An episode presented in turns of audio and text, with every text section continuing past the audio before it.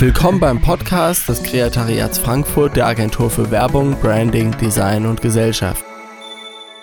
Herzlich willkommen zur zweiten Folge des Kreatariat Podcasts. Der Titel lautet Designers Authority. Ich merke es, wenn ich mit Kollegen aus anderen Abteilungen rede, wenn ich Leuten von außerhalb der Designwelt erzähle, womit ich mein Geld verdiene, wenn ich für eine Präsentation zu Kunden fahre oder mich mit Menschen aus anderen Branchen unterhalte.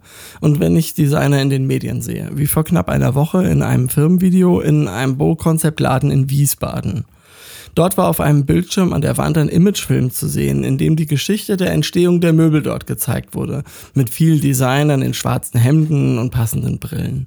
Personal Branding in Hochform. Grund genug, sich kurz darüber Gedanken zu machen.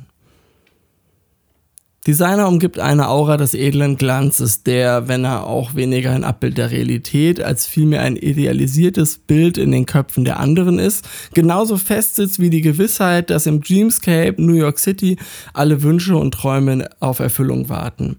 Und wenn es kein edler Glanz ist, der da wahrgenommen wird, dann wenigstens die urbane Hipness und das statistisch bestimmt messbare Phänomen, dass die Frauen in der Designbranche überdurchschnittlich gut aussehen. Und so setzen sich Banker dann abends in die Freitagsküche. Das ist ein Treffpunkt der kreativen Bohemen Frankfurts. Oder stehen vor dem Jok-Jok im Bahnhofsviertel und trinken lauwarmes Bier und nehmen in diesen Momenten teil an der urbanen Hipness, die dort stattfindet und schauen sich ein bisschen die schönen Menschen dort an. Wer das oberflächlich findet, stimmt. Wer das unrealistisch findet, stimmt auch. Doch der fahre in die nächstgelegene Universitätsstadt und frage irgendeinen Studi äh, nach dem Ruf von Partys der Fachbereiche Architektur oder Kommunikationsdesign. Ähm, ein Freund von mir hat mir mal belustigt von einem Plattenladen aus Freiburg erzählt, äh, der ein Genre mit der Rubrik Grafikdesign Studentinnen Fickmusik führt, äh, die zwischen House und Minimal einsortiert war ähm, und unter anderem alle Café Del Mar äh, Ausgaben enthielt. Also irgendeine obskure Kreativität und schöne Menschen sind die erste Säule des Ruhms, der dem Designer anhängt.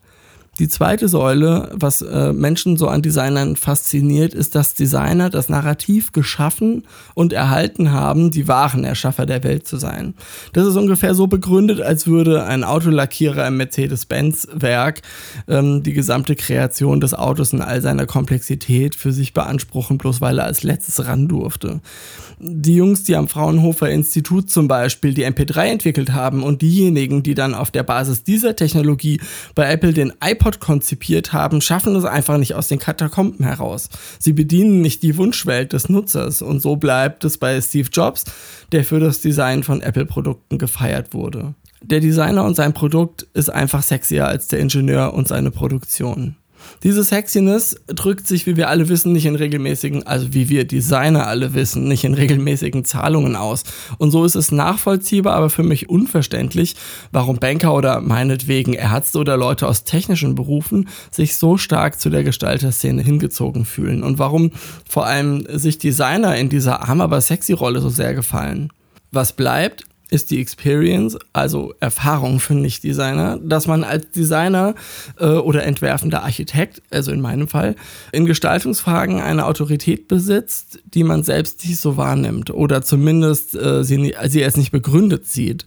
Ich selbst habe schon Dinge verkauft, die ich zwar super finde, also immer mit voller Projektverantwortung, sie aber nicht im Mindesten begründen kann. Und weil man immer alles begründen muss, also wir werden ja schließlich nicht für unser Gefühl bezahlt, also das Kreativergebnis in ein passendes, theoretisch anmutendes Konzept einzukleiden, das einem Maßanzug gleich dem Ergebnis auf den Leib geschneidert wird.